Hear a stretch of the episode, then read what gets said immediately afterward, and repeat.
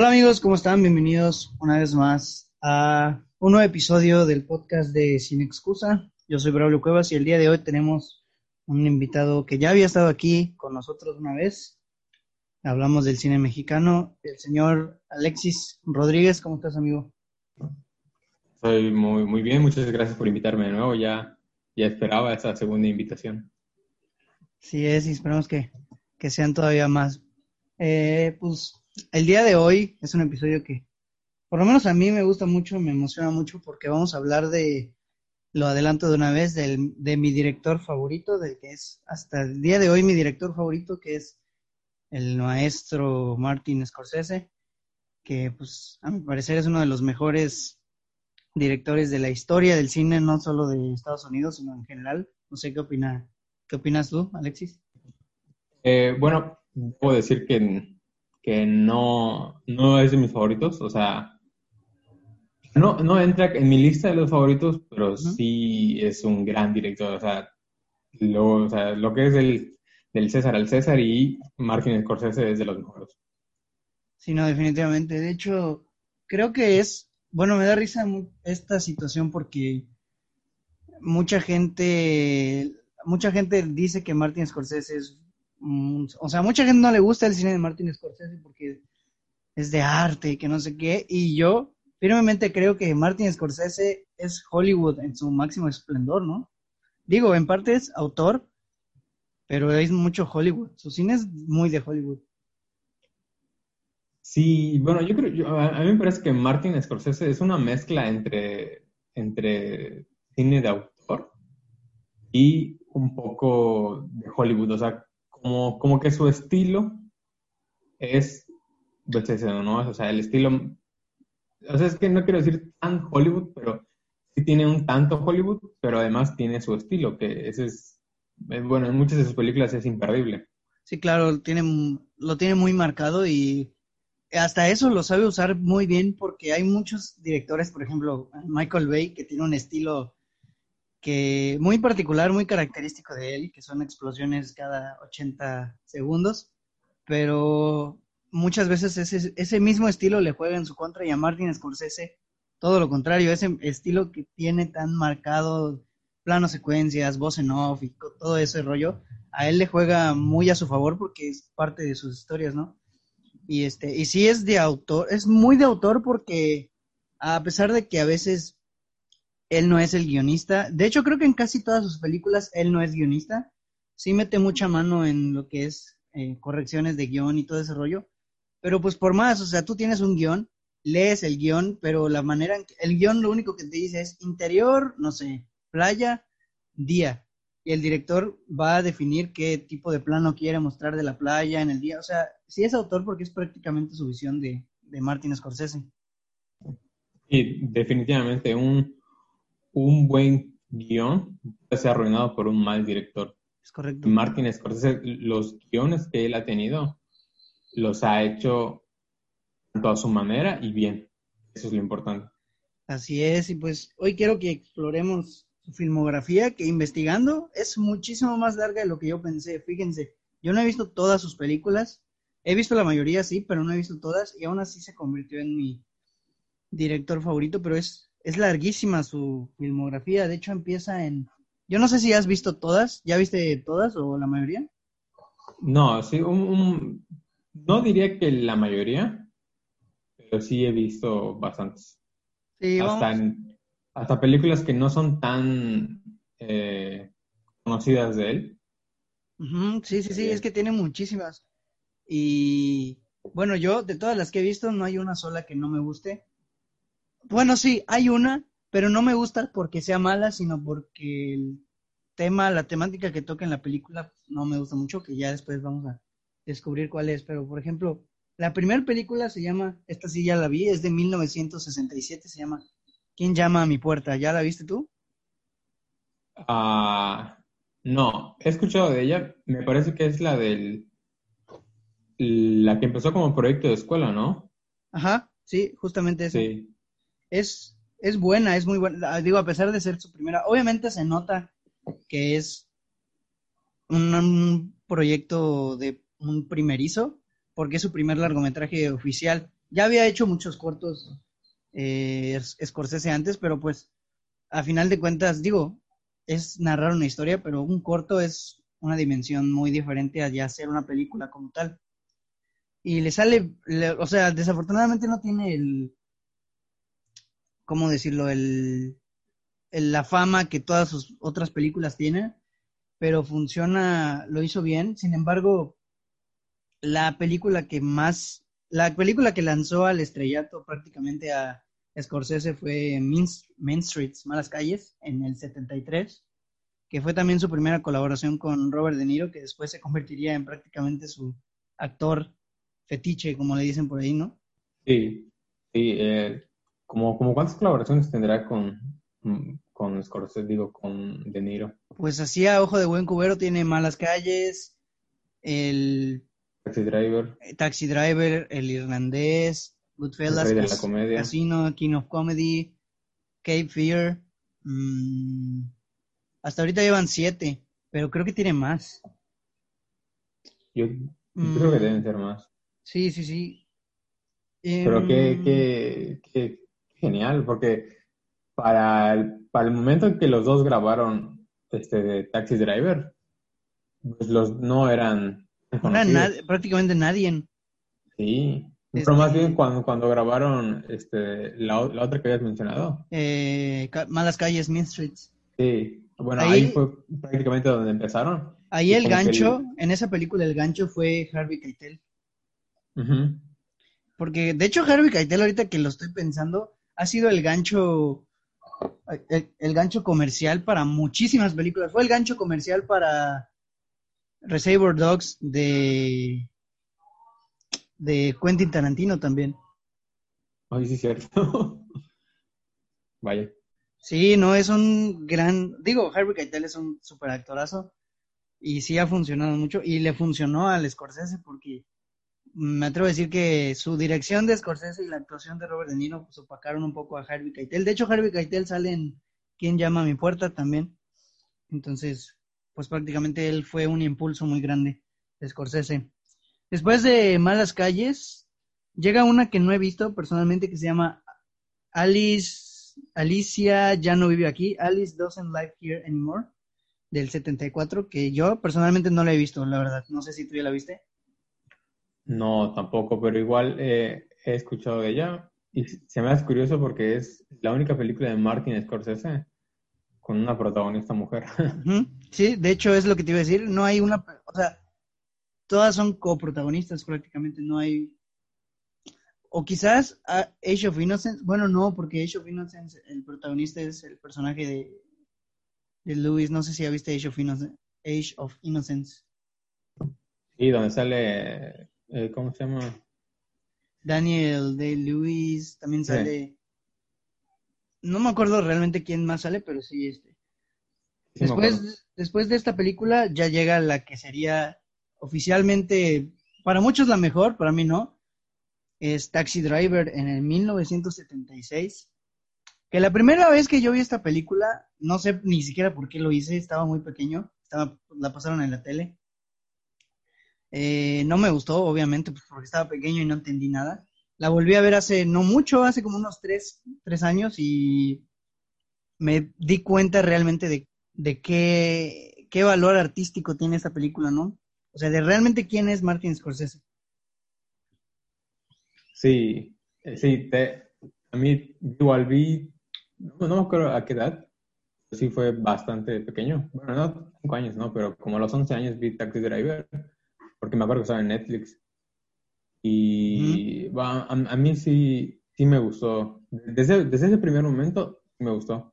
Y ahora que la vuelvo a ver, digo, wow, o sea, sí, o sea, realmente la fotografía de esa película de noche, o sea, las tomas de noche en el auto, con las luces de la ciudad. Las luces, las luces están... Wow. Además de, que te muestra cómo era eh, Nueva York en, esos años, o sea, como películas más adelante lo han mostrado, o hasta los mismos Simpsons lo han mostrado.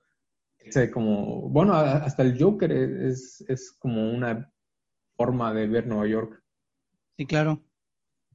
Sí, y además, este, por ejemplo, una vez vi un, tweet de un chavo y me dio mucha risa porque estaba muy preocupado, me dijo, o sea, no me dijo a mí, sino yo lo leí que decía, me gusta mucho el cine y quiero saber mucho de él, pero vi Taxi Driver y no encuentro la razón de por qué a la gente le gusta. Que digo, a final de cuentas es cuestión de gustos, ¿no? Pero reflexionando un poco eso, pues llegas a la conclusión de que el valor artístico, o sea, ya cuando uno empieza a aprender de cine, digo, tampoco es que yo sea un experto, no somos unos eh, expertos, pero ya nos damos cuenta de las intenciones que el director tiene, de, de los recursos que utiliza, y por ejemplo en Taxi Driver es cuando Scorsese empieza como a crear su estilo, este estilo de no sé, paneos bastante amplios, planos secuencias.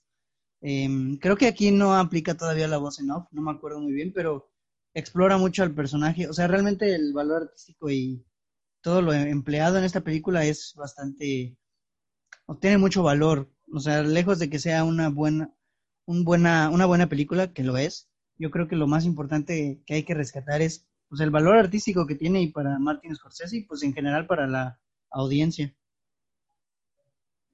Sí, y bueno, también puede destacar la historia del, guionista de, esta película, porque obviamente no es Martin Scorsese, y el mismo guionista vivió una situación parecida. Y de hecho la película, pues no, el guionista, nadie quería apostar por esta película. No sé si esa te la sabías. No, no, e, eso no, no lo sabía. Casi nadie quería apostar por esta película, nadie la quería dirigir, precisamente porque el personaje estaba, el personaje principal, que es Travis Bickle es un personaje prácticamente con un trastorno, que, va desarrollando un trastorno a lo largo de la película y nadie quería atreverse a desarrollar esa historia. Y fue Martin Scorsese quien dijo, pues yo sí le entro y pues la verdad es que lo hizo muy bien.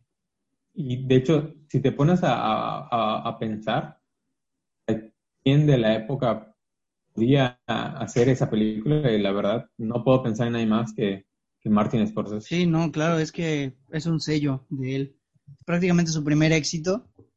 Que digo, algo que me da mucha tristeza es que a Martin Scorsese no le ha hecho justicia la, ¿cómo se llama? La, taquilla. En la mayoría de sus películas de los ochentas, de, lo, de la mitad de los noventas para atrás no han sido tan exitosas en taquilla. Y de hecho, ahorita de los en los tiempos actuales tampoco. No sé realmente cuánto tiempo o qué tan bien le fue más bien a Lobo de Wall Street, pero por ejemplo a Silence del 2016 le fue pésimo en taquilla y fue por eso que decidió lanzar el, el irlandés en Netflix.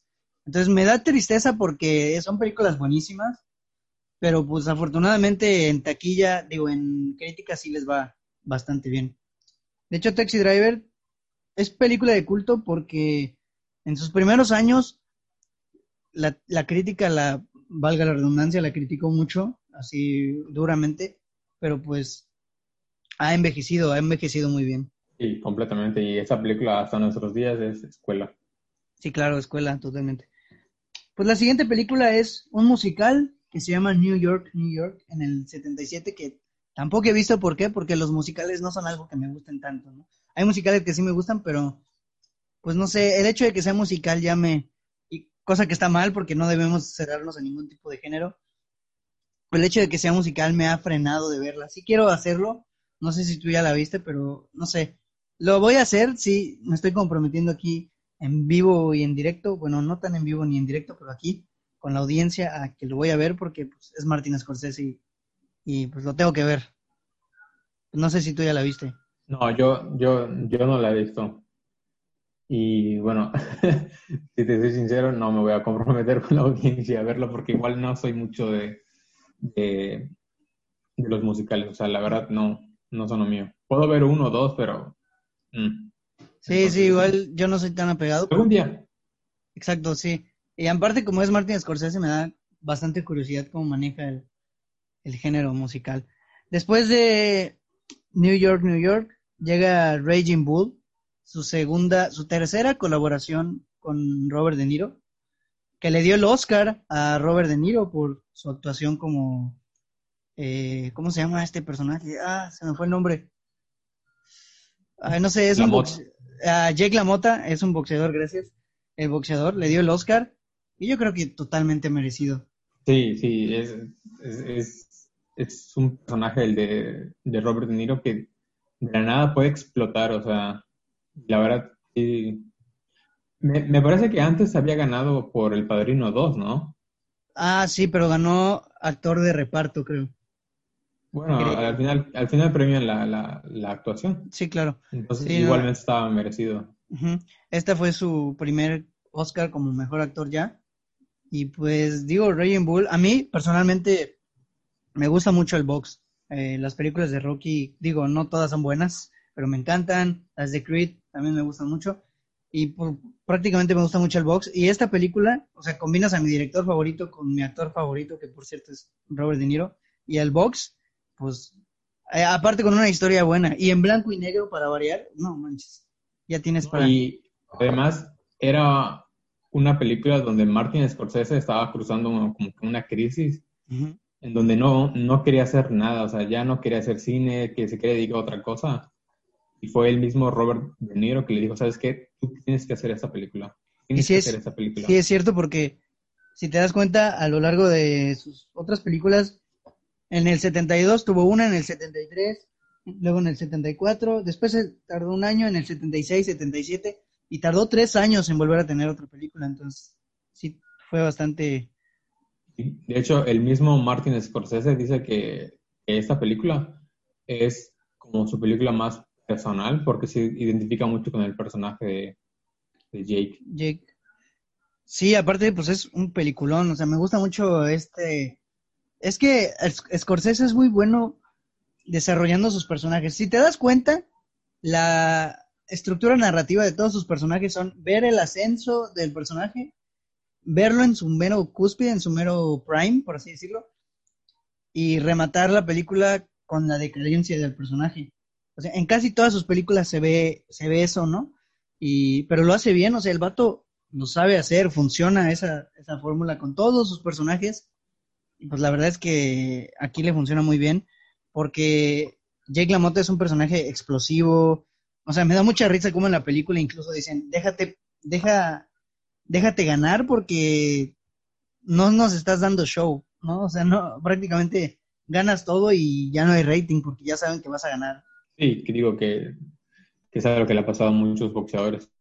Y de hecho, bueno, igual, algo, algo que es bastante recurrente en sus películas es la hermandad y la posterior traición. Sí, sí, sí. es, sí, Sí, pues aquí con el, literalmente su hermano, después que curiosamente es Joe Pesci y Joe Pesci siempre es quien termina traicionándolo, sí.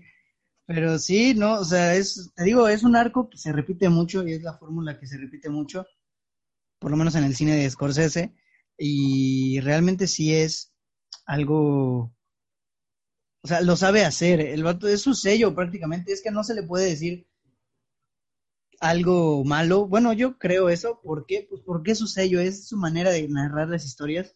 Que lejos de ser, no sé, tener así un clímax o algo así, es prácticamente un relato, ¿no? Que va, un relato que se va contando, va, no es como que haya una situación boom en la película, un clímax que te vaya a marcar el antes y el después, sino que Simplemente te va relatando la historia del personaje.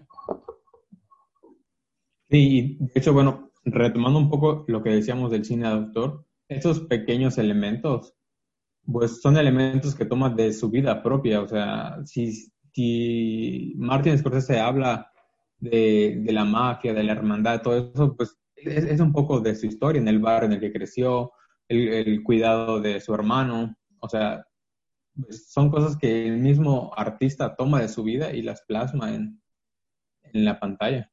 Es algo bastante interesante de él. Sí, que él, pues, igual él cuando era niño era asmático. O sea, bueno, no sé si sigue haciendo, pero cuando era niño era asmático, cosa que lo separó de, de los deportes, por lo que empezó a conocer el cine. Digo, gracias a eso él es quien es ahora. Pero empezó a, de hecho, mucha gente pensaba que Martin Scorsese no era religioso por eh, la película que hizo con William Dafoe de La última tentación de Cristo, que es como un tipo una versión de más humana de Cristo, ¿no? Pensaban que él se estaba burlando de la iglesia, que él no era religioso, pero realmente eh, Martin Scorsese es muy religioso. Él iba a ser, él iba a ser sacerdote. De hecho, gracias a que no podía hacer deportes y jugar con los otros niños, él y estuvo a punto de ir al, al seminario. Digo, al final no, no fue sacerdote, pero sí hay mucha de, de, esa influencia de la religión y la mafia que vienen de sus, de sus orígenes. Al final de cuentas, es, él vivía en pequeña Italia, creo que se llama el barrio de, de la ciudad, que porque su familia es italoamericana, él es italoamericano, y pues sí se ve mucho de influencia de eso en su, en su cine. Sí, se, se, nota bastante y además es, algo que, como ya hemos dicho, le ha, le ha, funcionado. Y bueno, para mí, Silencio, es, esa película que no le fue muy bien, para mí es, mm, es de las que de él me ha gustado más. Porque yo cuando dije, cuando, o sea, yo lo empecé a ver, decía Martin Scorsese y decía, ¿cómo? O sea, porque pues no tiene Martin Scorsese, pues mafia, mafia, mafia, pero no, o sea, y cuando yo vi esa película con fotografía de, Rodrigo Prieto, el mexicano, y decía, o sea, ¿qué onda con eso? está, genial. Bueno, lástima que no le fue muy bien. Sí, no, qué lástima, porque sí, a mí también me gusta mucho esa película. Me gusta mucho, curiosamente, el papel de Andrew Garfield. Este, mm, eh, por cierto, era su sueño de Andrew Garfield trabajar con él y pues ya se le dio. Pero después de Toro Salvaje, Raging Bull, viene una película que me encanta, pero así me encanta, y más estéticamente hablando, eh, The King of Comedy en 1982. Esa película me gusta muchísimo, aparte de la historia, porque tiene una fotografía hermosísima. Hay unos planos donde está él, el personaje, como... Me recuerda mucho a la del Joker, de hecho el Joker está muy inspirada en Taxi Driver y en El Rey de la Comedia. Me recuerda mucho a, a, la escena donde está el Joker bailando en la cortina. Hay una escena así muy similar, pero en lugar de la cortina de colores es un fondo blanco y negro. No sé si te acuerdas, no sé si ha visto la película, pero a mí me encanta la, eh, El Rey de la Comedia.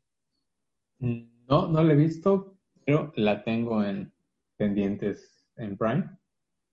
Pero sí, sí sé que Joker está bastante influenciado en, en varias películas. Sí, de, hecho, cuando la veas, te vas a dar cuenta realmente de que, o sea, no, no, no lo digo en mal, en mal sentido, pero Joker es Taxi Driver y Martin Scorsese fusionadas. Digo, y The King of Comedy fusionadas. Eh, se ve mucho la influencia, no digo que es una copia, porque no pienso que sea una copia, pero sí se ve mucho la influencia de estas películas. El personaje de Arthur Fleck en Joker, pues se está súper inspirado en el de El Rey de la Comedia. La situación, o sea, es muy similar, y la verdad es que a mí me gusta mucho la película. Estéticamente es muy bonito, tiene unos colores muy, digo, pues la película es de los ochentas, ¿no? Tiene unos colores bastante ochenteros. Me gusta mucho el estilo ochentero, así colorido, eh, hasta cierto punto, a veces minimalista, a veces un poquito más extravagante, ¿no? Y la película está muy buena, la verdad, sí, vela, vela cuando puedas, porque sí, no te vas a arrepentir. Yo creo que sí te va a gustar. Después viene una que que la verdad me gusta, pero pasa muy desapercibida. No, no es como que Martin Scorsese o la mejor. Se llama After Hours del 85. No sé si tú ya la viste. No, eso sí, nunca había escuchado de ella.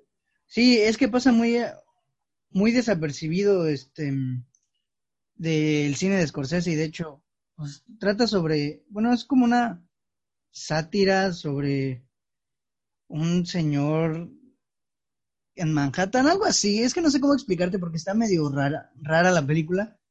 Digo, es una buena película, pero no es algo que me gustaría volver a ver.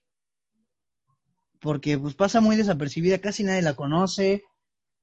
Scorsese casi nadie lo relaciona con esa película. De pues tú ni siquiera la, la habías escuchado. No sé, pasa muy desapercibida.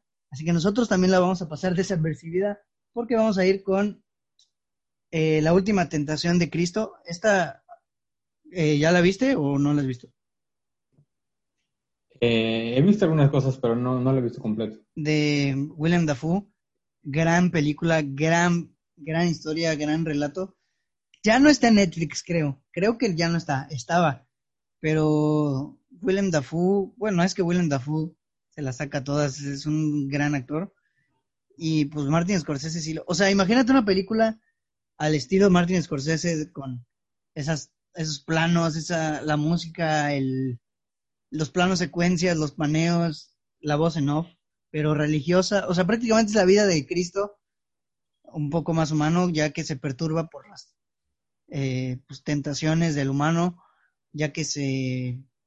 O sea, al final tiene, digo, esto ya no, no sé si decírtelo o no, porque es un spoiler, pero bueno, realmente no es tan spoiler, pero mejor no te lo digo. Ah, bueno, pues al final tiene, tiene hijos, eh, Cristo. O sea, es una otra visión de un Cristo más.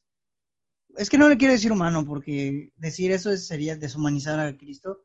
Digo, independientemente de la religión que sea cada quien, sino un Cristo más. Es que no sé cómo decirlo, más pasional, por así decirlo.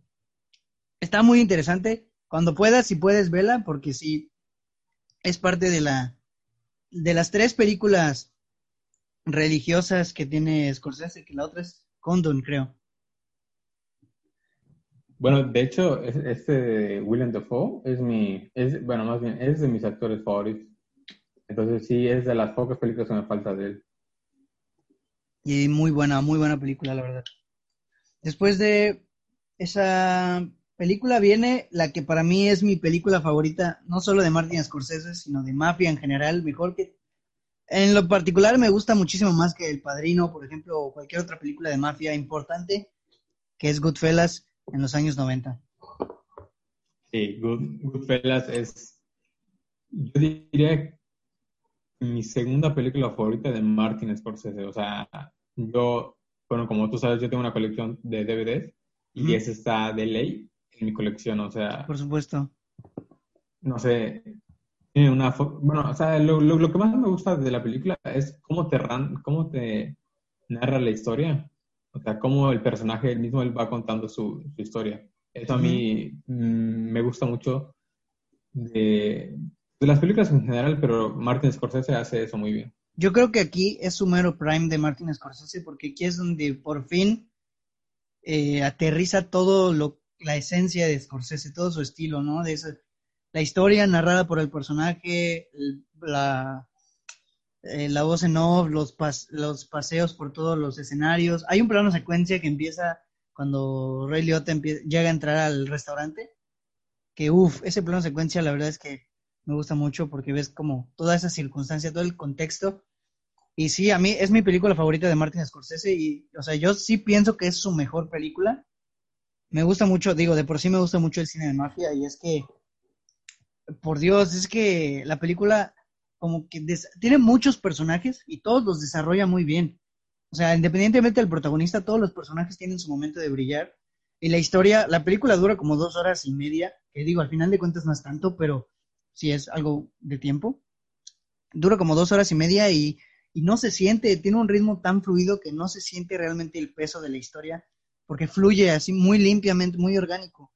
Y me, da, me gusta mucho cómo explora Scorsese todo este rollo de la mafia, de la amistad, la traición, el lado personal del, del mafioso. Me gusta mucho ese aspecto de Goodfellas.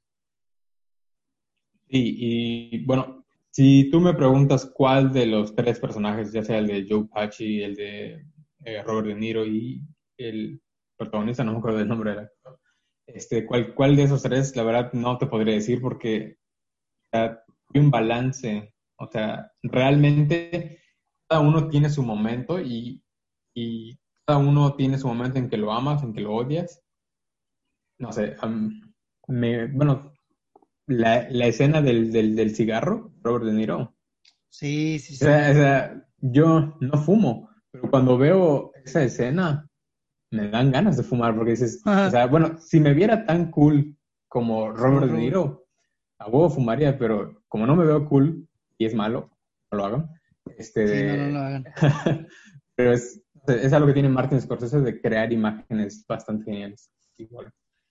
Sí, crea personajes muy buenos. Además, Ajá, lo que tú dices, por ejemplo, hay una escena, la escena de Joe Pesci donde están jugando y el tipo mata literalmente al chavito que está ahí, no sé si te acuerdas, cuando están en su reunión y el chavito lo empieza a molestar y Joe Pesci se molesta, saca su pistola y paz, paz, tómala, lo mata.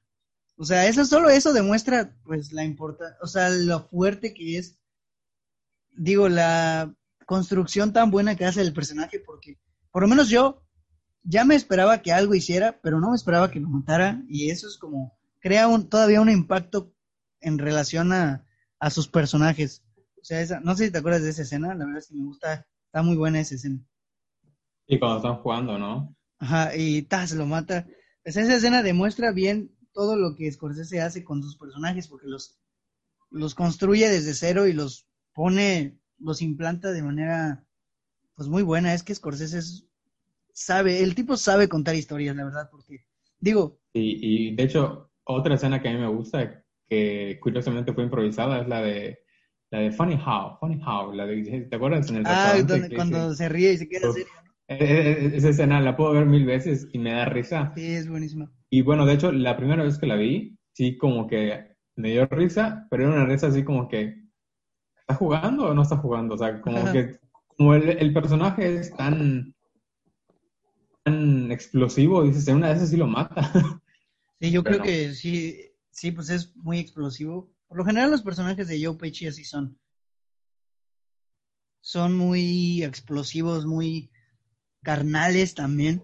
Y pues, por ejemplo, algo que usa mucho Scorsese en esta película es el, ¿cómo, se, cómo lo diría? El lenguaje eh, implícito. Porque, por ejemplo, al final hay una escena, la, la, es la frase del final, el tipo, este Henry Hill, que es el principal, dice, antes yo me formaba en los mejores restaurantes, no me, digo, antes yo pasaba sin formarme en los mejores restaurantes, me daban cosas gratis, ahora pedí unas alitas a la barbecue y me, entregaron unos pedazos de pollo con catsup. O sea, eso, ah, de buenas a primeras, podía, ay, qué tontería, ¿no? Pero si te pones a pensar, es como la reflexión sobre antes era una persona importante, ahora prácticamente no soy nadie, que es prácticamente la, la tesis, la, la idea de la película, la, la ¿cómo decirlo?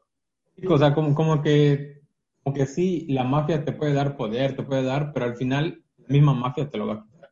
Claro, sí, por supuesto. Y pues, o sea, me gusta mucho esto de que el tipo dijo, o me salvo yo o me dan cuello, así que mejor me voy a salvar yo y los voy a traicionar. Esa escena del juicio en donde los traiciona y cuando hacen el enfoque a Robert De Niro, al personaje, no manches, se ve el odio que le tiene, se ve que, o sea, lo va a matar, lo que, si pudiera, si sus ojos fueran pistolas, ya estuviera todo muerto el pobre Henry Hill. Y hasta con la mirada Robert De Niro hacer una buena actuación. De hecho, hay, un, hay un episodio de Los Simpsons que me gusta mucho, se llama El Pequeño Padrino. Mm. Es como que una mezcla entre, entre Goodfellas y El Padrino. O sea, si no lo has visto, a, ti, que te gusta la mafia, eh, te recomiendo mucho ese episodio, se llama El Pequeño Padrino. es totalmente una referencia a Goodfellas. Ok, ok, lo voy a ver, sí, porque pues es, son los Simpsons, hay que verlo. Eh, después de Goodfellas viene Cape, Cape, Fear, Cabo del Miedo, en el 91. No sé si ya la viste, yo la vi, yo ya la vi y, o sea, no tiene mucho que la vi, de hecho, y, uff, Robert De Niro es un genio. Es un remake, creo que esta película, pero está buenísima. Te digo, no sé si ya la viste, pero si no la has visto, hazlo, por favor. La vi, pero hace bastante tiempo, cuando creo me cuando estuvo en Netflix hace muchísimo tiempo. Sí, antes Netflix tenía muchas películas de Martin Scorsese. Ahorita ya no tiene casi ninguna. Creo que solo tiene El Aviador y ya. Y Casino. Eh, el Aviador, y me parece que igual estaba esa en la edad de la inocencia. Ajá. Ah, sí, sí, es cierto, sí. Ese es igual. Sí, sí, es cierto. Este, pues está muy buena, Cabo del Miedo. O sea, es, el personaje de Robert De Niro aquí da miedo. O sea, realmente da miedo. Es como, hay una escena Digo, no, no sé si hay problema en que te la describa. No, sí, ya, la vi, pero, pero no, me acuerdo de muchas cosas. Hay una escena en donde está la tipa, eh, digo, las películas de Scorsese se, se mm, caracterizan mucho por tener pues violencia. No tanto como las de Quentin Tarantino, que es violencia de que literalmente la persona escurre la sangre como un chorrito de fuente. Aquí es más violento, un poquito más construida, más elegante, no sé cómo describirla. Y, la, la, violencia de Quentin Tarantino es tipo cine serie B, es como que más... Sí, sí, sí. O tirándole tantito al gore. Ajá, justamente. Y pues aquí es más elegante, más sutil la violencia, ¿no? Se da más natural. Y esta escena, la tipa está en la cama y el loco este, no me acuerdo cómo se llama el personaje. El personaje de Robert De Niro la muerde y le arranca un pedazo de carne de la espalda y eso es como, what the fuck. Es, o sea, la verdad es que, o sea, lejos de ser algo gore, es como parte de la, de la película, realmente lo sientes como necesario. Digo, no, te escucha raro decirlo así, pero o sea, eso es parte de la magia de, la, de Martin Scorsese porque te construye el contexto necesario para que tú comprendas por qué esa escena tiene que ser así, se está dando, pues. Y de hecho hay la, escena donde el güey está en el cine y está fumando, es así como que, no sé, siento que es algo que me gustaría hacer algún día, hacer como que hacer ruido y si alguien me la hace de, pedo, es como que, este güey. el personaje se llama Max Cady. Ajá, sí, sí, sí, que es el que iba a decir es el abogado, pero no, no es, él no es el abogado, él es el que se quiere vengar del, del abogado, ¿no? Después de Cabo del Miedo viene Edad de la Inocencia en 1993, que la vi este año, no la había visto, la vi este año y no es mi estilo de película, pero me gustó, o sea, sorpresivamente me gustó. La verdad es que sí, eh, la película es muy lento, pero lenta, pero ojo, lento no quiere decir que esté malo, lento es pues que se desarrolla de manera mm, pausada, pero es muy buena. El final me parece brutal, la, verdad. Y además tiene a, uno de mis platónicos, que es este de... ¿Cómo, cómo, se pronuncia? Winona Ryder. Eh, creo que sí. Bueno, ese es así como que de mis crushes y sale, no sé, me gusta mucho. Sí, la película es muy, muy triste, si lo puedes ver de esa manera, es triste lo que cuenta la historia. Es una adaptación de una novela. Eh, pues obviamente no he leído la novela, pues porque yo casi no leo. Creo que tú tampoco, ¿verdad? Este, mm, últimamente no, la verdad me he enfocado más en el cine y he dejado un poco de lado la lectura. Sí, no, yo tampoco leo mucho. Sé que esta película es una, es una adaptación, no sé juzgarla en cuanto a nivel de adaptación, pero sí la puedo juzgar como una película y es buenísima, pero es muy, muy fuerte, muy triste, violentamente triste, violentamente no literalmente, sino sentimentalmente, porque hay una escena en donde el tipo este, el personaje de Daniel, no sé si es Ray o Day, Daniel Day Lewis, que es uno, un actor grandioso, eh, está llorando con la chica porque el vato la ama y la morra le está diciendo, mientras lo abraza, la morra le está diciendo que no puede estar, no pueden seguir, no pueden estar juntos. Y el vato sí, todo triste, abrazándola. O sea, nota realmente la actuación y lo fuerte que es ese momento. Y, y así es toda la película. La película es sentimentalmente muy fuerte, es muy, muy desgarradora. Y el final es todavía peor es como un drama histórico al estilo Martin Scorsese. Sí, sí, sí. Y, de hecho, en esta película se repite otro, otro elemento de Martin Scorsese que me parece que no hemos comentado, que es su amor por New York, o sea, por la ciudad de Nueva York. O sea, ese, ese yo quería, yo creo que sería como si, si Nueva York, la ciudad, fuera un actor, ese sería su, su actor fetiche por excelencia, porque muchas de sus películas se desarrollan Sí, sí, es cierto. Y en esta película es Nueva York, pero en otra época. Sí, de los años. Más adelante ya, ya lo ha hecho igual. Sí, eh, sí, de hecho sí es Nueva York. En la mayoría de sus películas, me atrevo a decir. En Taxi Driver, en El Rey de la Comedia, aquí en Age of Innocence, también en... En New York, New York. New York en New York, New York. En Goodfellas creo que también, porque es un barrio de, de Nueva York. No sé si es Brooklyn. Creo que no es Brooklyn, pero sé que sí es Nueva York. En el logo de Wall Street también es Nueva York. Ah, en The Departed también es Nueva York. O sea, sí, tienen razón. Pandillas de Nueva York. Ah, Guns of New York, sí es cierto. Sí. Sí, o sea, es, si Nueva York fuera un actor, ese sería su actor fetiche por excelencia. Sí, sí es cierto. Y pues sí, siempre se preocupa mucho por enaltecer la ciudad, o sea, mostrar lo más bonito. Y digo, la ciudad está muy bonita, yo quiero ir a Nueva York. Y este, y sí, lo hace, lo demuestra muy bien, o sea, se nota su amor por la ciudad. Y pues sí, en esta película sí, porque aparte de que lo, de lo difícil que puede ser mostrar una ciudad, mostrarla ambientada en otra época, es todavía más difícil, ¿no? Bueno, ahora que lo dices, este de lo de Wall Street también es Nueva York. sí, sí. Wow. Pues Creo que nada más Silent y, y esta otra, ¿cómo se llama? La última tentación de Cristo y unas pocas no son en Nueva York. Casinos en Las Vegas, en Shutter Island es en otra en una isla. eh, The Irishman es igual en Nueva York, ¿no? Creo. No, no sé la verdad en dónde. Creo que es en Filadelfia, The Irishman. Creo que es en Filadelfia. Pero sí, le gusta mucho Nueva York. Y pues se vale, ¿no? Se vale. Yo lo haría aquí en de Cancún. No, no es cierto. No, no, no me gusta mucho. Nueva York va a ser aquí en Chetumal. Chetumal. Después de Edad de la Inocencia viene justamente la, mi segunda favorita de él, que es Casino, de 1995.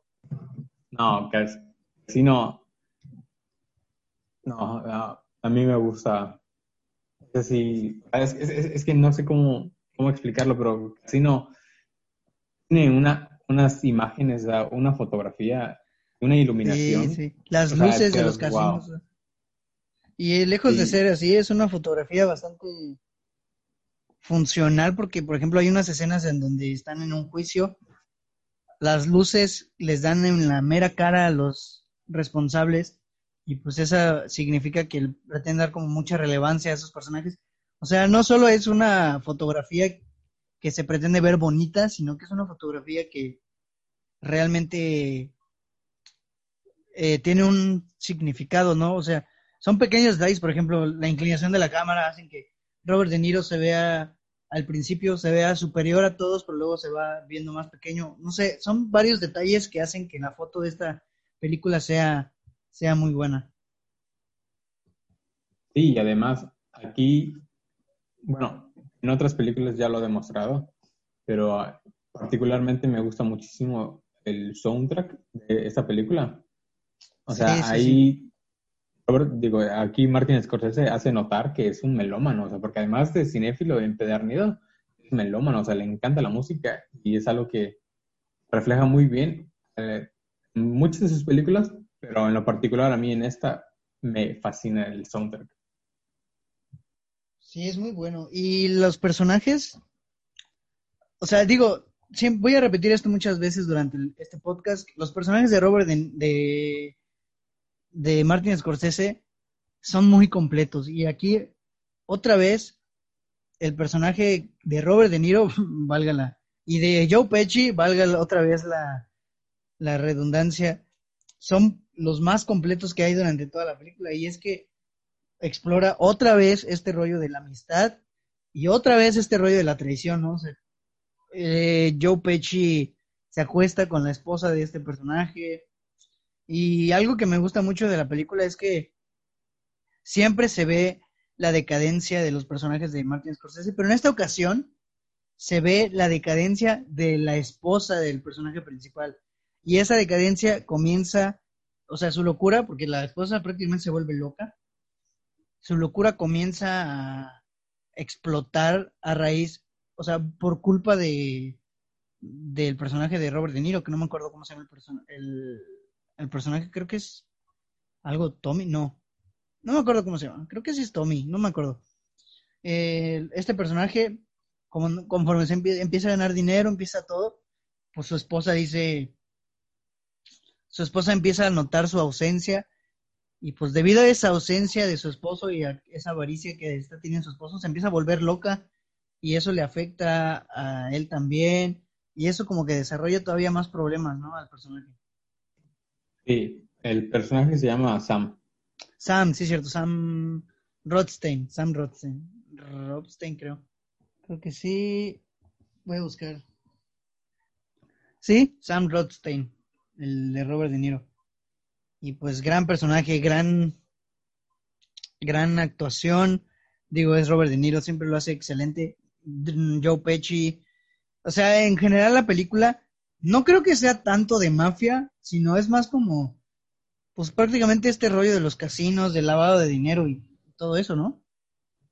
Mm, Pues yo diría que sí es mafia, porque la mafia tiene, bueno, ahorita no sé la verdad, pero antes la mafia estaba muy, muy metida en, en la cosa de los casinos, porque como tú dices, ahí lavaban dinero.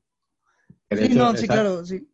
Ajá. es algo que igual se, se- o sea, se, se toca en, El Padrino 2, la cuestión de los casinos, todo eso.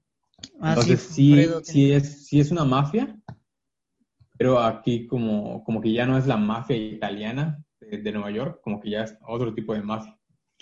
Ajá, sí, es lo que te iba a decir, por ejemplo, en eh, es mafia, pero la historia, por ejemplo, el personaje principal no es tal cual un mafioso. El personaje principal es el administrador del casino y él conoce todas las movidas de los eh, dueños mafiosos y todo ese rollo. Pero a diferencia de Goodfellas, que Goodfellas sí es una película íntegramente de mafia, de la familia mafiosa, del grupo mafioso, aquí es más como la relación entre el grupo mafioso y, y las demás y los allegados, por así decirlo. Pero pues al final de cuentas es una película de mafia, sí, sí, 100%. Después de Casino viene Condon. Condon yo no la he visto, es del 97. La tengo pendiente, sin embargo no me llama tanto la atención. A pesar de ser de Scorsese, no me llama tanto la atención. No sé si tú ya viste Condon. No, la vi en, o sea, me refiero a que no la vi, sino estaba en el catálogo de movie, pero no, no la vi. Pues a mí es curioso que, que se ve como una película, eh, no, no, no, no sé si de, como de monjes tibetanos, creo, ¿no? Ajá, algo así. Sí, no me llama tanto la atención por eso mismo, por la cultura en- con la que digo, no tengo nada en contra de esas culturas, pero pues simplemente no me llama la atención. Ajá, a, a- a mí se, se me hizo la cosa más rara del mundo, así que, ¿eh? Ajá, ¿Martin digo, ajá, sí, sí, sí, y pues es, ves el póster y digo, el póster tampoco me, me- digo, el póster a mí sí me influye mucho en, en mi perspectiva hacia la película, pero tampoco tanto, ¿no? O sea, si ves el póster, obviamente dices, ah, mira, se ve bueno el póster. Pero el póster incluso de esta película, no sé, se ve raro, está raro y pues no sé, dudo verla, la verdad, pero ahí está, es de Martin Scorsese y supongo que ha de ser también buena, pues por ser de él. Sí. de- Ajá, o sea, por lo que he visto tiene buenas, buenas críticas, pero mm, en algún momento. Sí, al- algún día caerá. Sí. Después bri- viene una en el 99 que se llama Bringing Out the Dead, Bringing Out the Dead se llama. Em, la vi hace mucho tiempo. Realmente no me acuerdo muy bien sobre de qué trata o qué onda. Pero la vi hace mucho. O sea, realmente es que como tiene tantas películas, pues obviamente las que más resuenan son, pues vaya, sus películas más famosas, ¿no? Esta no sé si tú ya la viste o algo así, pero sí es... eh, por lo que estoy leyendo ahorita, que lo acabo de buscar, tiene muy buenas críticas y fue muy sonada en su momento. Eh, no, yo ni siquiera había escuchado de ella. ¿Cómo dice que se llama? Se llama Bringing of the Dead y en español se llama Vidas al Límite. No, ni idea, ni idea. Tanto, o sea, yo ya la vi, pero no me acuerdo nada. Es como prácticamente como si no lo hubiera visto porque no me acuerdo de muchas cosas, de prácticamente nada.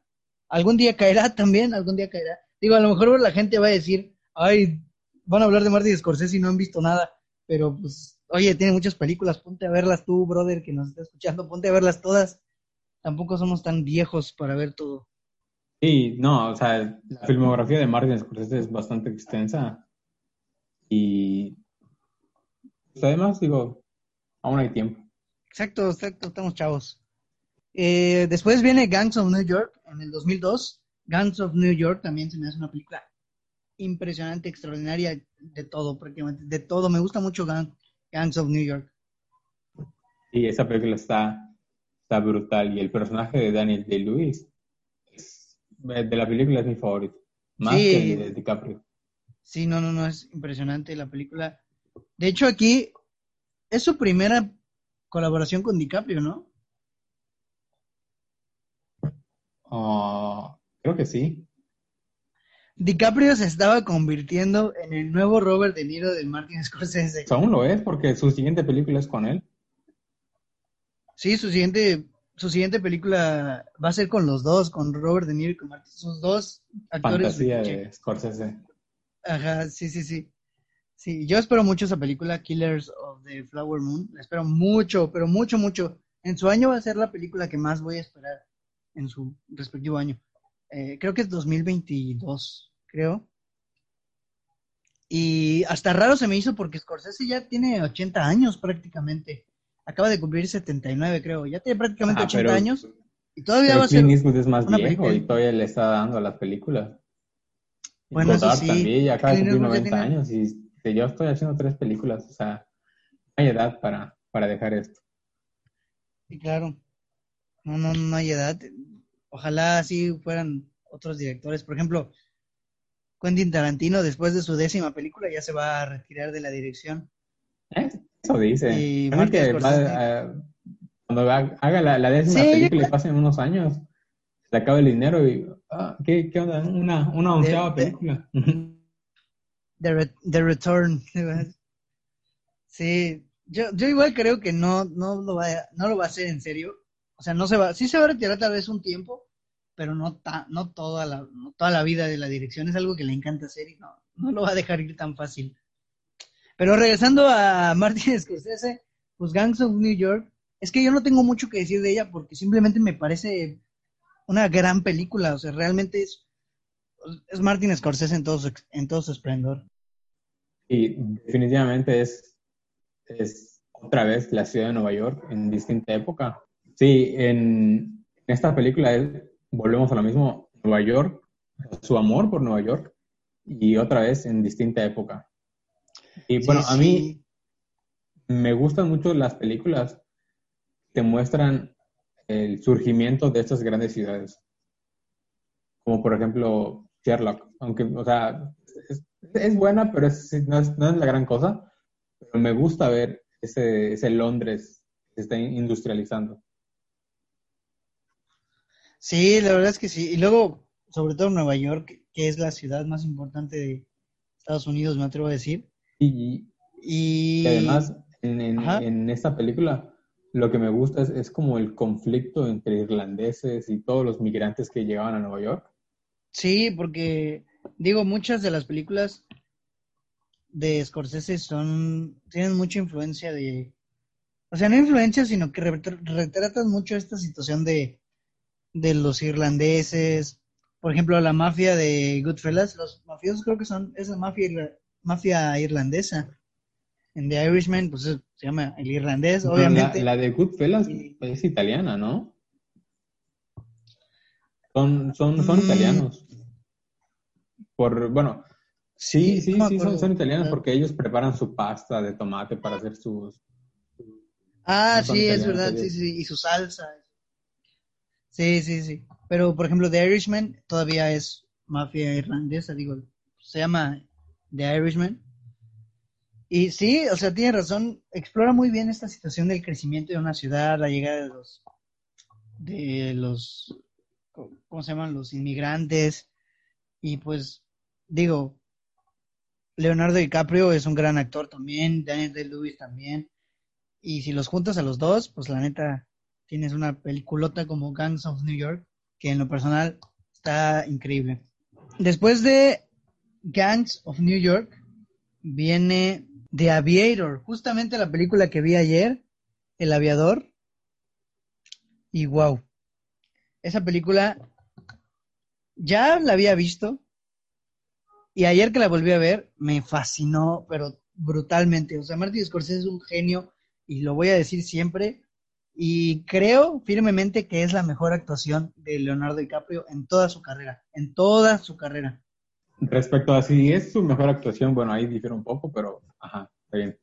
Este, pero de que es una muy buena actuación y es una muy buena película, definitivamente. ¿Tú cuál crees, ¿tú cuál crees que sea su mejor actuación? ¿De DiCaprio? Ajá, ¿la del Gran Gatsby? Ah. No, este, digo, me gusta el Gran Gatsby, pero no. Mm, bueno, mm, ¿de cuál a mí considero que es su mejor actuación? Es la de ¿Quién ama a Gilbert Grape? Bueno, es que esa igual es, es buenísima, ¿no? Sí, y, pues era más, muy, muy bueno. Eh, pues, todavía era un jovencito. Sí, igual en The Aviator era... Eh, estaba de bien hecho, es- es- es- es- eso es algo que te, que quería comentar. Es algo que me, me saca un poco de onda, porque se supone que en la película pues interpreta a, a este millonario de la aviación, ¿no? Sí, a Howard Hughes. Ajá. Y pues tomas en las que se supone que ya está grande, ya está cuarentón, y sigue pareciendo un, un vato de 19 años. Sí, de hecho la película empieza en los años 20 y termina en los años 47. O sea, sí cumple sus 40 años y se sigue viendo todo chavito. Ah, o sea, por, por, más que, que se le ponga bigote y todo, sigue viendo como un... Sí, pues es que se ve chavito, todo flaco, todo ñengo y... sí. Pero, o sea, de que no, o sea, eso no quita que haya sido una muy buena actuación. Sí, sí, es muy buena. A mí, te digo, a mi parecer es la mejor. Muchos dicen que su mejor actuación es El Renacido, que le dio el Oscar. Yo sinceramente no creo. ¿Por qué? Porque, digo, si a mí me pones bajo, en temperaturas bajo cero, a comer carne cruda, realmente voy a, eh, realmente me va a dar asco y realmente voy a actuar como si tuviera frío porque tengo frío. Yo creo que El Renacido no fue tal cual una actuación porque al vato lo hicieron comer carne cruda, lo hicieron po- exponerse al frío y hacer un chorro de cosas que, digo, lo estás haciendo y son reacciones genuinas. No creo que sea tanto actuación ahí. Pues, pues viéndolo desde, desde ese punto, ajá, o sea, no es lo... Bueno, es que, ah, ¿cómo, cómo explicarlo? O sea, si nos vamos a, a esa lógica, entonces los actores de, de Avatar, entonces son muy buenos actores, porque en realidad no, no existía un mundo llamado Pandora. Claro. Pero, pero ellos no se expusieron a, a esas situaciones. A Leonardo DiCaprio lo expusieron a las situaciones, lo pusieron a grabar sin luz, con pura luz natural, lo pusieron a grabar a temperaturas bajo cero. Digo, afortunadamente no lo pusieron a pelear con un oso de verdad, pero, eh, o sea, yo siento que más bien el valor de la, o sea, sí actúa bien en las escenas en las que tiene que actuar, pero mucha vez, mucha gente decía, ay, la mejor actuación, mira cómo se come la carne. cruda". Pues es su trabajo, la come y obviamente su reacción, pues es genuina, porque imagínate comer un hígado crudo, aparte que el hígado sabe horrendo. Bueno, a mí no me gusta nada el hígado. Imagínate comértelo crudo, real, o sea, Es que igual, bueno, es que ahí siento que es como que sí, efectivamente, el trabajo del actor, pero hay actores que dicen, ¿sabes qué? Yo no voy a hacer eso. sí, claro, su actores, entrega, son, son actores poco profesionales, porque es tu Sí, sí. trabajo. su entrega, su Y, y profesionalidad. sí, DiCaprio es vegano. Y, y dijo, ¿sabes qué? Me la rifo. Eso, eh, digo, y en cuestiones de actuación, como que uno pensaría que no tiene mucho que ver. En cuestión de profesionalismo, pues sí tiene que ver. Sí, claro, es un súper profesional y es un... De, de que me queda claro que no es de sus mejores actuaciones, o sea, que es buena, pero no es la mejor. Eso es completamente cierto. Sí, no, yo creo que el Oscar se lo dieron ya porque todo el mundo andaba mami, mami, de que, ay, se lo- dénselo, dénselo. Y dijeron, hecho, bueno, ya, hasta, hasta había un minijuego, no le llegaste a jugar. ¿De qué? De... ¿Sobre Era, qué? era como un tipo Mario Bros. Pero Con Leonardo DiCaprio. sí, con, con, con, con Leonardo DiCaprio y estaba tratando de, de alcanzar el Oscar. Y se le alejaba y se Ah, acercaba, no se alejaba y se acercaba. Aún debe estar por allá. Lo voy a buscar porque no manches. Pero sí, o sea, y bueno, ya nos ya nos desviamos un poco hablando de DiCaprio, estamos hablando de El Aviador que te digo, ayer que la vi me encantó todavía más. Porque me di cuenta de detalles que no. Por ejemplo, ya ves que ayer te dije que puso de moda el filtro azul de Instagram. Conforme pasa la película, las épocas, la película va cambiando. No sé si te has dado cuenta de eso. La película va cambiando de, de paleta de colores. No sé si te habías percatado de eso. Sí, es. bueno, a mí lo que me gusta de la película es el color verde. ¿Cómo lo usa? Sí, al, principio, al principio casi no lo usa. Al principio, los primeros minutos, es más azul, más rojos. Después ya es rojos y verdes, un verde así pino raro, como opaco, pero así padre. Y ya después es prácticamente mucho verde y amarillo. Sí, sí, porque me, bueno, me, me parece que el amarillo es como dentro de la psicología del color, es como tantito locura. Entonces ya el personaje ya estaba medio, medio loco. Sí, sí. Ya estaba paranoico, ya estaba con sus cosas. Mira quién, quién, le iba a decir que ese personaje nos iba a servir para lavarnos las manos. Así es cierto. Ahora, ahora, ahora cuando salgo a la calle y, y hago cosas, siempre estoy con mi gel y me siento ese personaje lavándome las manos como, como desesperado. Sí, pero creo que algo estaba leyendo de que realmente no se representó bien sino su enfermedad. Desconozco eso, pero sí me causaba estrés ver que a cada rato él se estresaba por cositas. Pero sí, la película es buenísima. Es un top del profesionista, del perfeccionista, de que todo tiene que estar limpio, todo tiene que estar. Sí, es... Al final es un toque. Ajá. Sí, un. ¿Cómo se les dice? Un trastorno obsesivo compulsivo. Compulsivo. Ajá. Y sí, pues, The Aviator, seguramente de mis favoritas de Scorsese, la verdad, sí me gusta mucho. Es larga, casi tres horas, pero eso a quién le importa, por favor. Y cosa curiosa, es que una novela de mafia y dos, no es de Nueva York, ¿verdad? Ah, es de Los Ángeles. Sí, es de Los Ángeles, tienes Entonces, toda la razón. Como que es, es, es, algo diferente. Salió, salió de su zona de, confort. Sí, aparte me gusta porque explora mucho lo de la realización del cine, por lo menos en, ese, en esos tiempos, ¿no? Y después de, de Aviator, en 2004, viene The Departed, en 2006. The Departed me gusta, salvo el final, que me parece ya un poquito de caos, pero me gusta la película, me gusta mucho porque vuelve al cine de mafia, ya prácticamente en sus años donde el cine de mafia está muerto, vuelve al cine de mafia con una historia bien interesante sobre infiltrados, prácticamente los infiltrados se llama en español la película. Sí, y de hecho aquí toca la mafia irlandesa. Sí, pues está Frank Costello, también sale, digo, interpretado por Jack Nicholson, ya en sus años de mayor. Ya casi de retirado. Sí, ya casi de retirado. En sus inicios, bueno, el, el DiCaprio pues estaba chavo, ¿no? Regresaba de ser el aviador. Y también está Matt Damon en esta película. Matt, Damon, y Mark Wahlberg. Ah, y Mark Wahlberg, sí, cierto.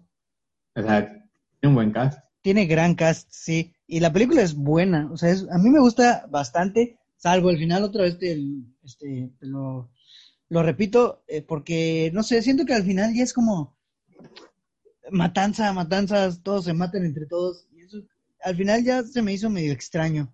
Siento que pudieron haberle jugado con otro, con otra cosa, no sé. Mm, bueno, para mí, o sea, igual con lo del final, yo siento que debió, haber acabado con la muerte de DiCaprio. Que bueno, si, alguien no la ha visto, bueno, ups. ya, tiene más de 10 años. Sí, sí, ya son películas que ya salieron. Ajá, así como que si dijeras que te acaba de salir, pues va, te lo paso, me pasé, pero pues igual tú. Sí, claro. Y, ajá, y luego que, resulta que el personaje de Mark Wahlberg también era un infiltrado y lo más, o sea, o sea como, como, como que ahí siento que hubiese acabado bien con la muerte de DiCaprio y ya. que, esa, muerte me dejó, esa muerte me dejó en shock. Déjame decirte que esa muerte yo no me la esperaba. Porque llegó de la nada, así como de plac, tómala, y se va corriendo. Y bueno, ajá.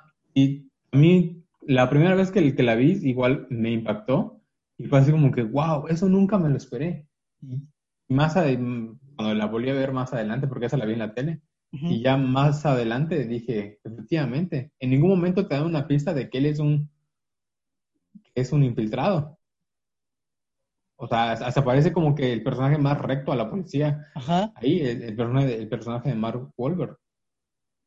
Y entonces... Sí, ya está. como, como, que está un poquito sacado de la manga eso, o sea, como que... Ajá, sí, como un plot twist. Digo, justo en ese entonces es cuando empezaba el rollo este de los plot twists. Y pues Scorsese lo quiso usar. Digo, la película está buena, pero no creo que sea... A mí me gusta porque te, mantiene como, como con cierta tensión. Y luego, ajá, pero sí, el, final es así como... Eh, está un poquito sacado de la manga, la verdad. Sí, un poquito de caos. Que si, si te hubiesen dado unas pistas, pues siento que hubiera sido un poquito más lógico. Pero como que no, como no había pistas ni nada, fue así como que, ah. Sí, sí. Y, luego, ¿qué, qué, faltaba? Que llegara el conserje de la comisaría a matar a, a Mark A Mark Wolver, sí. curiosamente es la primera película que le dio un Oscar a, Martin. Sí, o sea, directamente a él, sí. Que pues no sé, yo creo que de su año no es la mejor, pero pues. ¿De qué año es? Del 2006. Creo que Martin ganó aquí, no a mejor película, sino. No sé si ganó a mejor película, no me acuerdo. No sé si fue a mejor película o a mejor director. Ah, me, parece que a mejor director. Ajá, y digo, creo que hay otras películas en las que pudieron haberle haberlo premiado. O sea, definitivamente. lo han ignorado terrible en la academia, pero terriblemente. O sea, tiene muchísimas películas increíbles y lo ignoran. La última, el irlandés, no tuvo ni una sola, tuvo un montón de nominaciones y no ganó ni un solo premio. Sí, o sea, pero, bueno, al menos para mí, la, academia se ha venido como desmeritando. Sí, sí, claro. Como, como que antes lo veía como que con un estándar de calidad de que, uno, el Oscar, pero como que, ah, o sea, como que, o sea, Taxi Driver es una gran película y no tiene un Oscar. La Naranja Mecánica es, es una gran película y no tiene un Oscar. O sea, muchas películas que son geniales no tienen un Oscar. Sí. Y pues igual no pasa nada, siguen siendo grandes películas. Sí, no, y pues a final de cuentas lo que importa es la opinión pública prácticamente. Sí, exactamente, porque además, pues, no sé, como que los estándares del Oscar cada vez son más... Eh, Políticos. Ajá, efectivamente, o sea, ya no hay ese valor artístico, ya es más así como político y... e inclusivo y pues... Políticamente correcto. Sí, no, pero pues por lo menos ya tiene su Oscar el buen Martin. Después en 2010 llega Shutter Island, que también es una gran película con Leonardo DiCaprio y Mark Ruffalo, con un final que te deja todo frío, seco y, en shock. O sea, la verdad, Shutter Island me gusta mucho. No es mi favorita de Scorsese, pero sí me gusta mucho, mucho. No sé si a ti te guste. A mí, sí, Da igual, ajá, no es de mis favoritas, es, una muy buena película, pero igual no es mi, mi favorita. Aquí juega muy bien con este rollo del misterio, con las... Aquí sí no siento que nada se esté sacado de la manga porque todo te lo explica, ¿no? Sí, efectivamente. Y bueno, a mí el, final de la esposa es, así como que, wow. Ese y... Ajá. Ahora que lo pienso, en... No, no, no.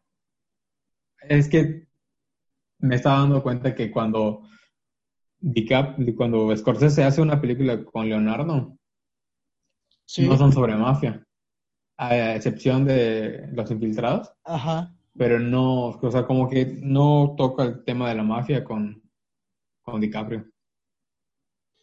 Sí, es cierto. Y la siguiente tampoco. La siguiente tampoco va a ser. La siguiente va a ser un western. Oh, un western dirigido por Martin Scorsese. Sí, eso me llama mucho la atención porque no soy tan, tan fan de los western. o sea, me gustan algunos, pero no soy tan cercano a ese género. Pero si es de Martin Scorsese, sí, definitivamente. Aparte el western es un género histórico. Entonces, mm, sí tengo muchas ganas de ver qué onda con el buen Martin y los western. Sí, ser interesante. Pero ajá, te digo, por ejemplo, el lobo de Wall Street no es de la mafia, el aviador no es de la mafia.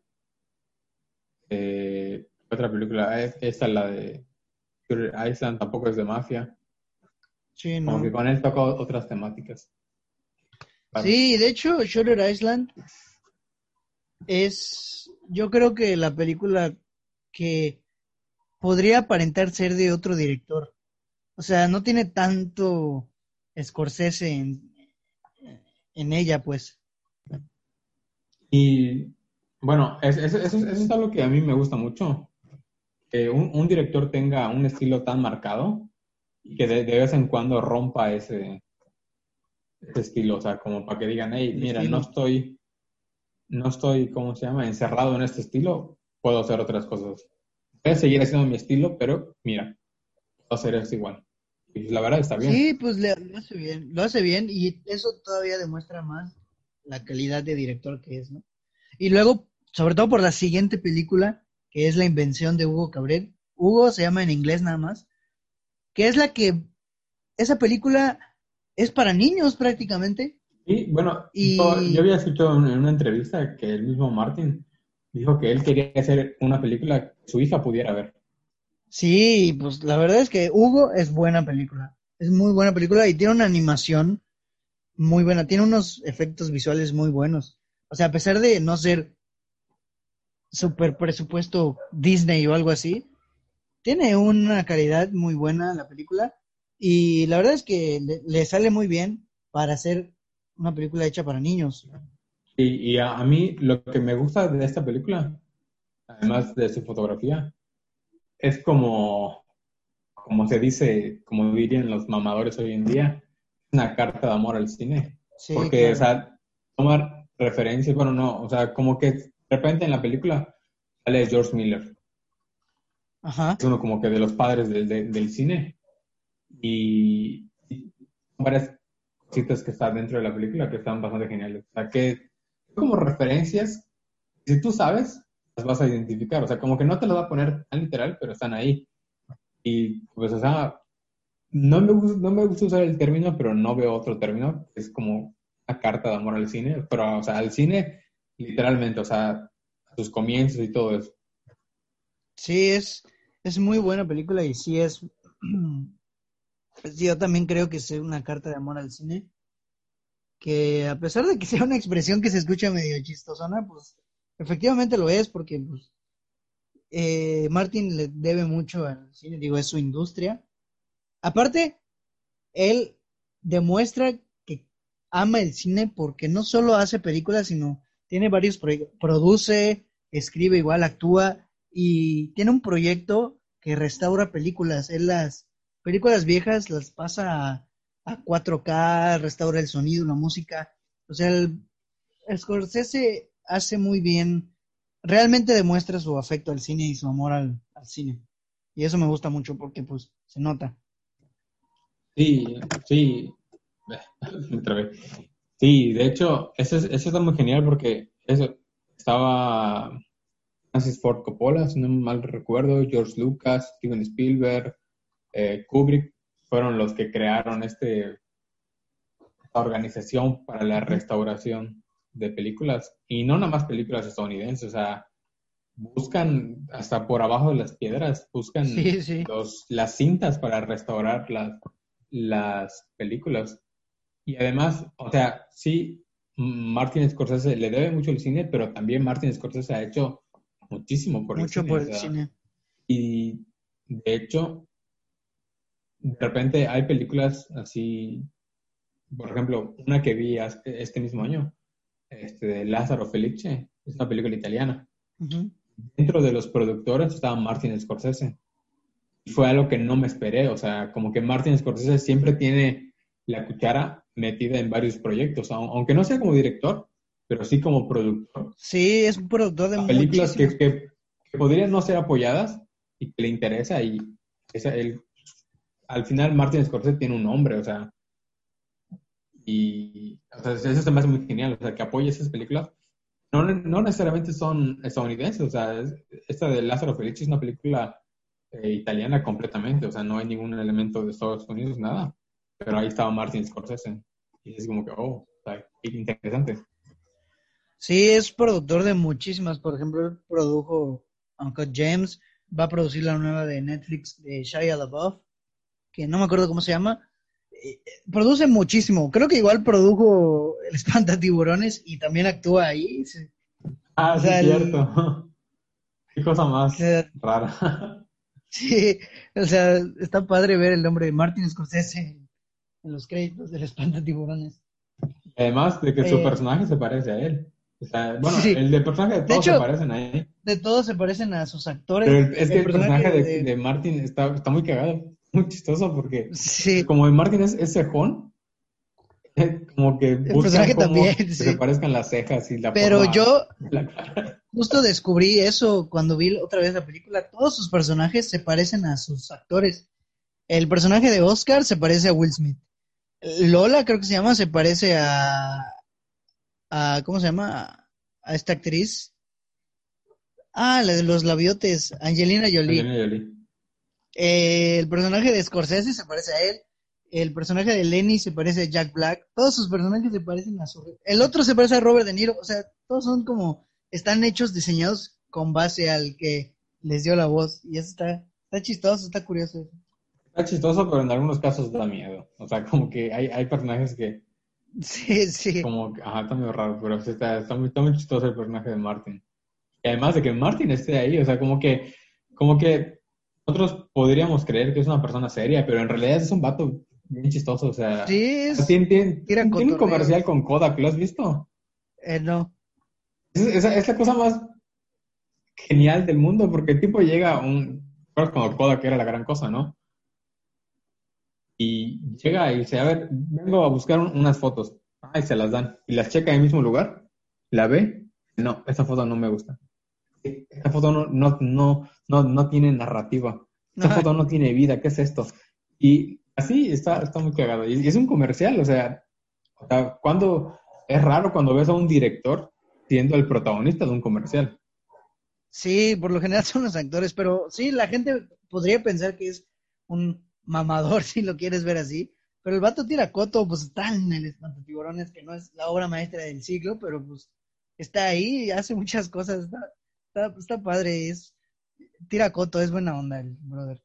Digo, no, no es nuestro amigo, pero es buena onda.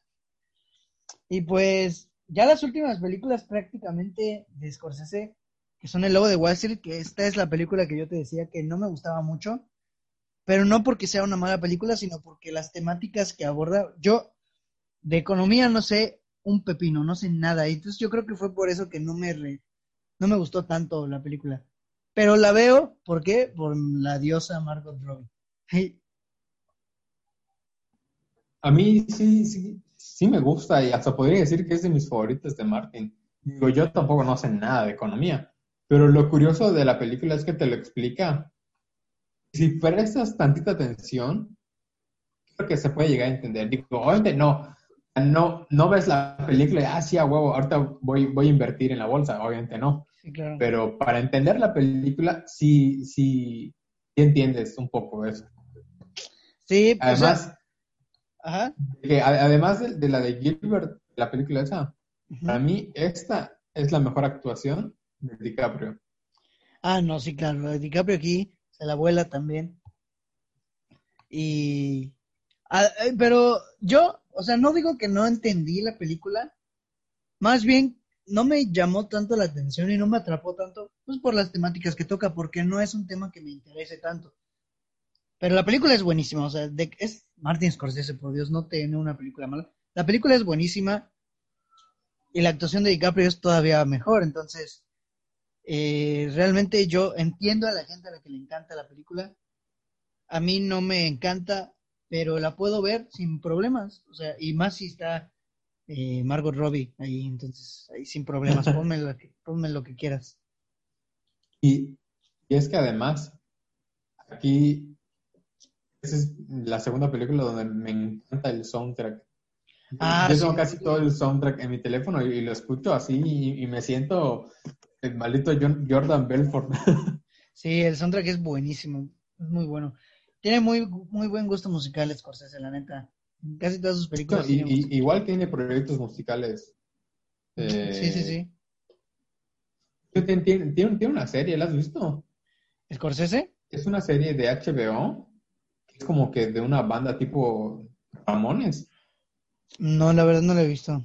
Está, está, está, o sea, yo cuando la vi, se producía por Martin Scorsese y decía, ah, la madre. Oh. Y sí, la verdad está, sí se nota un poco el estilo de Martin, pero en el lado de la música, o sea, está genial. A ver si me la, si le echo un vistazo por ahí.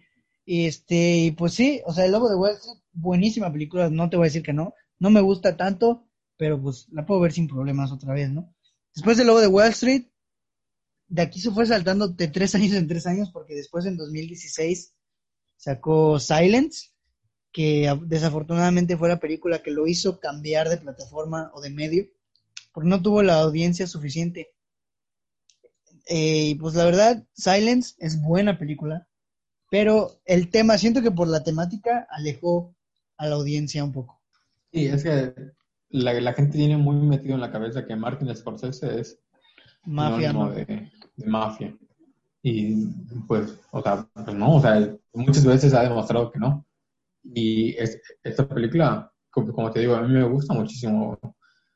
además de la fotografía, me, no soy católico, pero me interesa mucho ese tema de los predicadores en los países asiáticos, o sea, porque a, nosotros, o sea, aquí en América, pues fue fácil mm, meternos el catolicismo, pero allá, ahí sí, a la fecha, pues no todos son católicos ahí.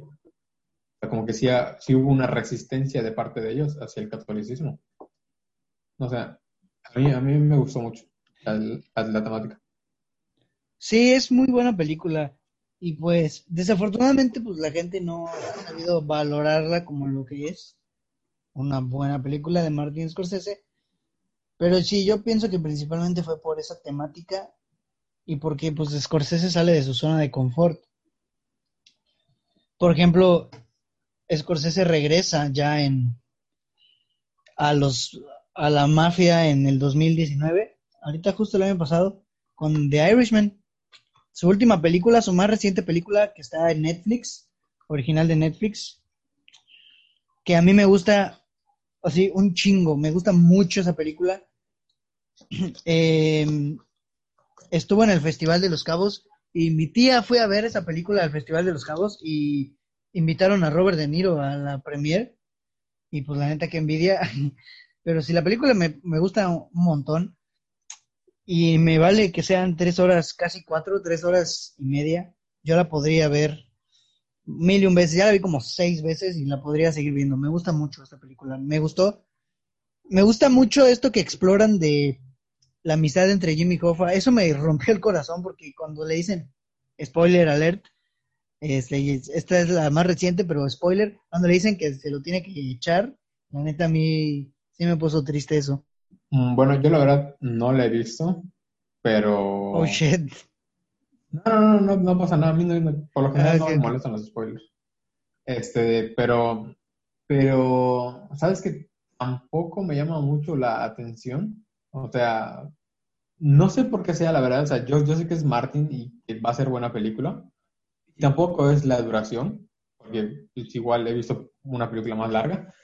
Pero, pero, o sea, no sé, es que a veces estoy mal, probablemente estoy mal, pero yo siento que es así como, como que ahí metió un poco la mano Netflix. Dijo, ¿sabes qué? Hazme una película con, con Joe Pachi, con Robert De Niro, Pacino, sea de mafia. no sé, yo no sé por qué, pero yo siento que ahí tuvo que algo que ver Netflix. O sea, como que le pues dijo, ¿sabes qué? A la, gente le gusta esto, dale esto a la gente.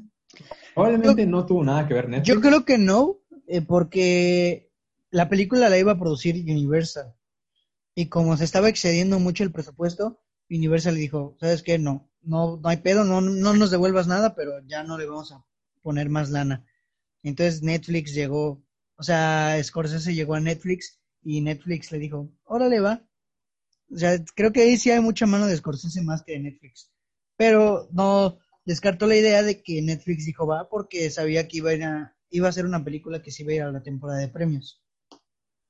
Ajá, porque e, e, eso es algo que como perro Netflix, o sea, de que quiere, quiere, quiere ganar un Oscar y por más que la academia no, no, no lo deja. o sea, ahí está el caso de, Historia de un matrimonio, está el, Roma. Como que al año mínimo dos películas en Netflix van. Sí. Y por más no gana. Digo, ganó Roma, pero no ganó mejor película.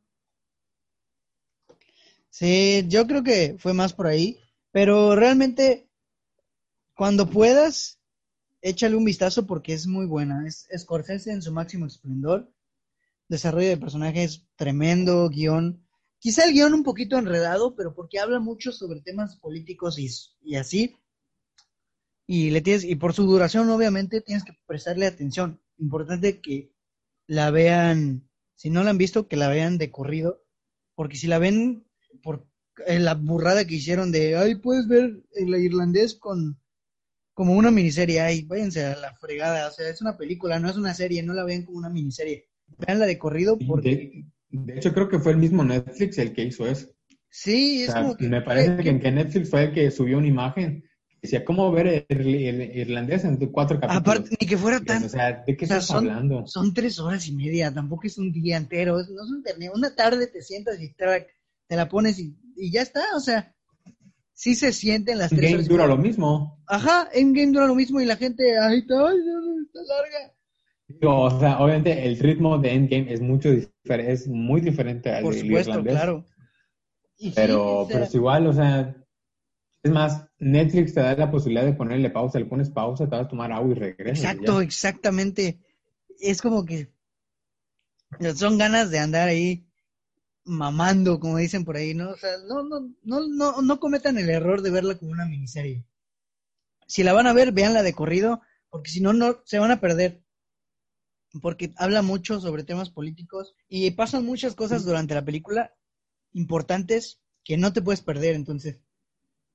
Véanla de corrido, háganse un espacio y véanla de corrido, no, no, o sea, tres horas y media que son, la neta. Pero Ajá, o pues sea, porque además, si, si, dijeras, bueno, estás viendo, ¿cómo se llama esa película? Satatango de Belatar que dura siete horas. Ajá, o sea, ah, pues, todavía. Ahí, ahí, ahí, ahí, sí te digo, güey, aguántame, o sea. Ajá, pausala, vete a hacer algo, no sé. O, o, o estás viendo, ¿cómo se llama? Es, eh, decálogo que dura diez horas. Ajá. Pues igual ahí te lo paso. Bueno, de hecho, Decálogo, como, como duraba 10 horas, lo, lo, hicieron literalmente una serie de 10 capítulos. Pero, o sea, 3 horas no es nada. No, 3 horas y media es se el, te pasan así. Es el mismo tiempo o más, digo, o menos, que pasan en sus clases en línea. Aparte, la gente que andaba quejándose es la gente que se echa maratones de series de 8 capítulos de 40 minutos, que es todavía más, o sea, multiplica 8 por 4 este, ¿cuánto es? Ay, sí, sí. 8 por 4, 32. Es muchísimo más que 3 horas, ¿sabes? Y, y, te estás quejando de ver una película de 3 horas y media, cuando ves una serie de 8 episodios de 40 minutos cada episodio. Por favor, o sea, pues, si la vas a ver, vela completa, no la veas como miniserie, porque no le vas a entender. Y pues, o sea, personalmente la recomiendo muchísimo porque me gustó me gusta mucho, es una película de mafia de Martin Scorsese, regresa a su género principal y pues la neta es muy buena. igual a ti, Alex, si puedes algún día verla, hazlo, porque yo creo que a lo mejor sí te gusta, sí. A pesar de ser Netflix, yo creo que sí, sí te va a gustar. No, yo, yo, yo digo que, no me gusta. O sea, de, que no me va a gustar, digo, Martin Scorsese es calidad. Claro. Pero ajá. Porque de hecho, o sea, ahora que lo pienso, nunca he visto una película de Martin Scorsese en el cine. Yo solo El Lobo de Wall Street, la única. Yo, ni eso porque no, no me dejaron entrar, porque todavía era menor. Sí, yo pasé desapercibido y pasé... mi historia fue fue chistosa, porque mi mamá, fue incómoda porque, ay Dios, mi mamá esa tarde me dijo, vamos a ir al cine con unos amigos, o sea, tenía un grupito de amigos de su trabajo y salíamos bastante, yo salía pues porque tenían sus hijos y así. ¿Qué decir? Y yo, ¿cuál van a ver? El lobo de no sé qué. Y yo, ¿de qué trata? Me dice, de un hombre lobo. O sea, mi mamá ni sabía ni qué pedo. Y me dice, de un hombre lobo y que no sé qué. Y yo, ah, va. Y cuando empieza la escena, la primera escena del coche, Oh. a la Margot Robbie dice, oh, fuck. O sea, yo, como el meme, ¿no? De que, el meme de la señora que está triste y atrás está toda feliz. Así estaba yo. Y pues, Yo, Dios mío, ¿a qué me han traído? Te tapas, así Sí, con, así. te, te tapas con la mano y abres el dedo para le abres el dedo para ver, sí, sí, sí. Y pues esa historia chistosa, ¿no? Pero ha sido la única que he visto en el cine, la verdad. Lástima que ya se cambió de plataforma. Sí, sí. La, siguiente, de hecho, bueno, la siguiente sí va a estar en el cine. Va a estar en el cine y en Ah. Apple TV. Ah, qué bueno. Sí, la verdad. además, me parece que para que las películas de Netflix estén nominadas, mínimo tienen que estrenarse en cines. Sí, en Estados, semana, Unidos, creo. en Estados Unidos estuvo una semana en Ah. cines y ya después la pasaron a Netflix. Pero bueno, yo creo que ya vamos cerrando porque ya llevamos unos cuantas, creo que llevamos como una hora y media, un poquito más. Y pues nada, concluir con que Scorsese es un gran director, mi favorito en lo personal, de todos los directores que conozco, que pues no son pocos, mi favorito, y pues yo creo que me va a seguir gustando. Ojalá Killers of the Flower Moon no sea su última película, porque la neta yo seguiría encantado de ver sus nuevas películas, pero no sé, ¿qué quieras concluir, amigo? Es igual, igual estoy esperando, o sea, no sabía cómo se llamaba, pero sabía que iba a salir DiCaprio y, y De Niro. Y igual estoy esperándola y yo sé que cu- cuando salga en su momento va a ser así como que, bueno, al menos para los que conocen esto, va a ser así como que, wow, Claro, sí. ojalá. Sí, creo que para cuando salga, ya voy a estar yo ahí en Chetumal. Vamos a poder ir a verla, entonces a ver qué onda. Con Y lo más importante, ya, vamos- ya vamos a estar vacunados para poder Ah, sí, gracias al cielo. Sí, sí, cierto. Ay, pero bueno, sea amigos. Señor. Sí. Bueno, amigos, muchas gracias por escuchar el episodio de esta semana. Eh, gracias, Alexis, por venir otra vez al, al podcast. Pues aquí andamos. Este, ya saben que gracias. Gracias a ti por invitarme. Sí, todo un, un honor. Este, pues ya saben que estamos en Spotify, iBox, Google Podcast, Apple Podcast y también ya en, en YouTube. Así que pues ya no hay pretexto para que se pierdan de los episodios. Nada más son dos horas. O sea, si van a ver el irlandés, pueden escuchar el podcast, no tienen un pedo. Pero bueno, muchas gracias a todos. Alexis de nuevo. Este ha sido el episodio de esta semana y nos estamos escuchando la siguiente semana con un nuevo episodio del podcast de Sin Excusa. Adiós.